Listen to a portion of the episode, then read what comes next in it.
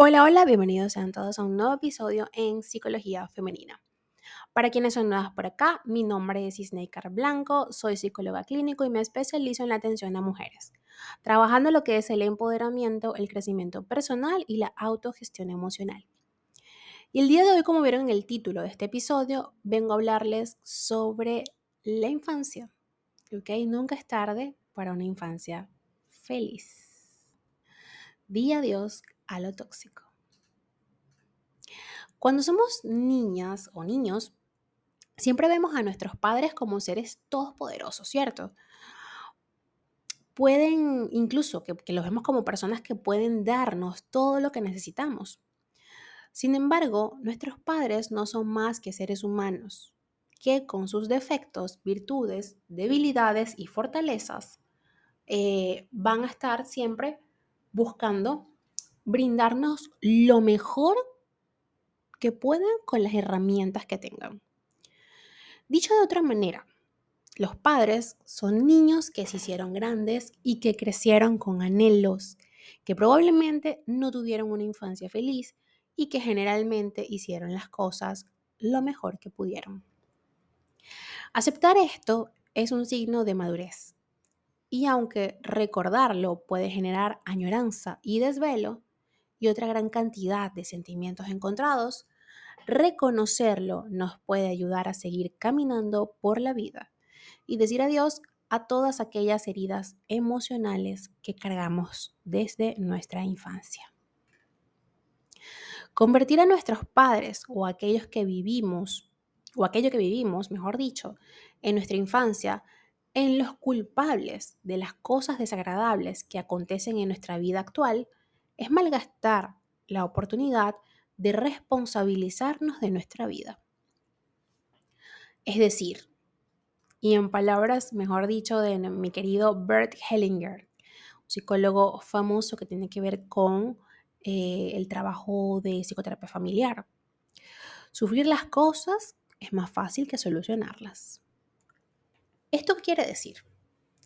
Quiere decir que aferrándonos a nuestro sufrimiento, nos atamos a nuestro sistema familiar. O sea, que el odio y los reproches conforman lazos tan fuertes como el amor, lo cual nos mantendrá siempre a nuestro lado los defectos de nuestros padres, siempre recordando lo malo.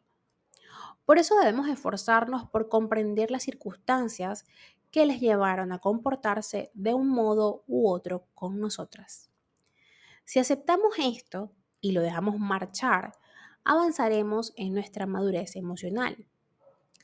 Para ello, Ulrich nos, nos propone que nos hagamos las siguientes preguntas. ¿Cómo eran sus propios padres? ¿Cómo eran tus padres? ¿Eran estrictos y autoritarios? ¿Hicieron que o tú hiciste que tu padre o tu madre fuese a una escuela y recibiese una buena educación. Estaban tal vez enfermos tus abuelos o tuvieron problemas de alcoholismo. Murieron de forma prematura.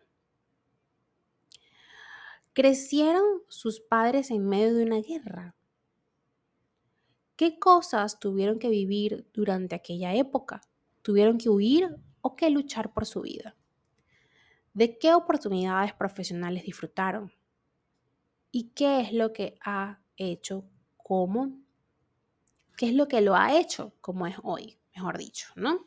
Estas preguntas te las puedes hacer para tus padres y te las puedes hacer, es decir, un ejercicio donde vas a practicar cómo eran tus abuelos, cómo eran los padres de tus padres, ¿sí? Eh, yo estoy viendo justo una serie que se llama Mi Perfecto Desconocido. Ustedes saben, todo el mundo sabe que yo veo K-dramas, se las recomiendo. Y el ejercicio es bien bonito. o sea, desde el capítulo 1 no he parado de llorar.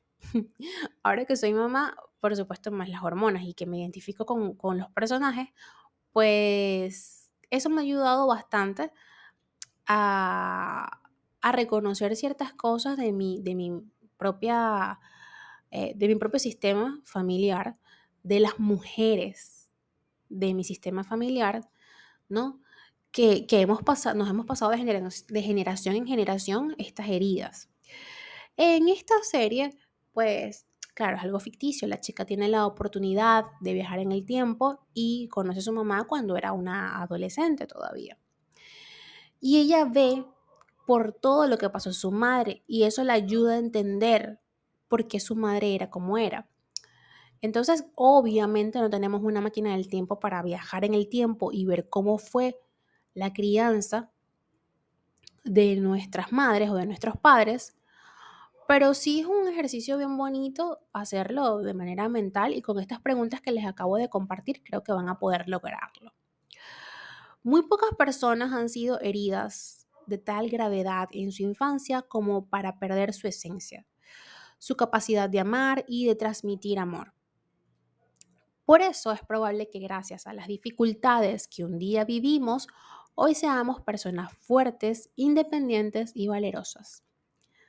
Así que podemos aprovechar esto para darnos hoy la oportunidad de derramar aquellas lágrimas que nos ahogan, admitir el agotamiento, el abandono y la ira que un día no manifestamos y aprovechar, sobre todo, aquellas oportunidades que se nos truncaron.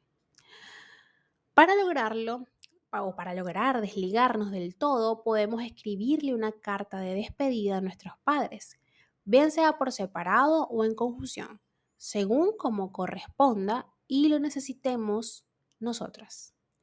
Podemos usar la siguiente fórmula.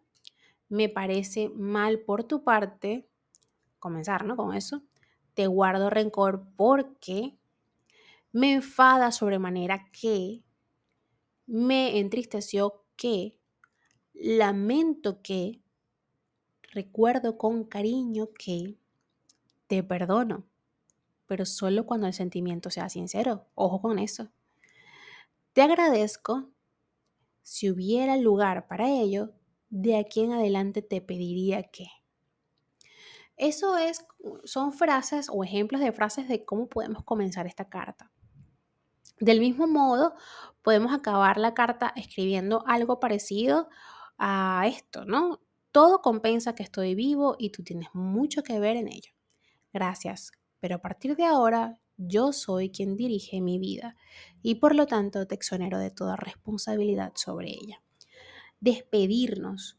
Eh, claro, para poder hacer esto tenemos que tener un grado bien adentrados en, en trabajo personal para poder soltar todas estas cosas. Esta carta, para que sea efectivo este ejercicio, debe construir un pequeño ritual de despedida, por lo que deberíamos idear aquello que nos libere de todas esas emociones que estamos encarcelando en nuestra alma, en nuestro cuerpo, en nuestra mente. Podemos leerla en alto una última vez, quemarla, romperla o meterla en el agua y dejar que se emborrone la tinta. Son formas de hacerlo. Una gran parte de la gente herida puede llegar a repartir los patrones de sus padres con sus hijos. Por eso es importante que pongamos en práctica la estrategia del repartering o lo que es lo mismo, ser nosotras la madre o el padre óptimo para nuestros hijos. Por eso es importante que examinemos concienzudamente cómo nos sentimos y qué estilo de crianza queremos para nuestros hijos. O sea, que si se ha sentido una necesidad de amor, de aprecio o de reconocimiento, se garantice esto a nuestros pequeños. No obstante, es importante que nos esforcemos también por mantener el equilibrio. Para eso basta con dedicarle tiempo, atención y cariño a nuestros pequeños. No hace falta mimarles en exceso, pues así causaremos en ellos una herida educacional que les dificultará su caminar por la vida tenemos que ser responsables en lugar de víctimas, pues solo nosotras podemos cambiarnos y reeducarnos. Solo así conseguiremos disuadir el sufrimiento y sanar aquellas heridas emocionales de la infancia que aún persisten en nuestra adultez. Hasta acá el episodio de hoy, espero que lo hayas disfrutado y si ha sido así, por favor déjamelo saber a través de mis redes sociales, en Instagram, Twitter, Clubhouse y Twitch como Psiqueplenitud 11, en Patreon como Psiqueplenitud, en TikTok como psicóloga Snaker Blanco, mi página web www.snakerblanco.com y mi canal de YouTube Psicología Femenina. Un fuerte abrazo y que tengan todas y todos un hermoso día.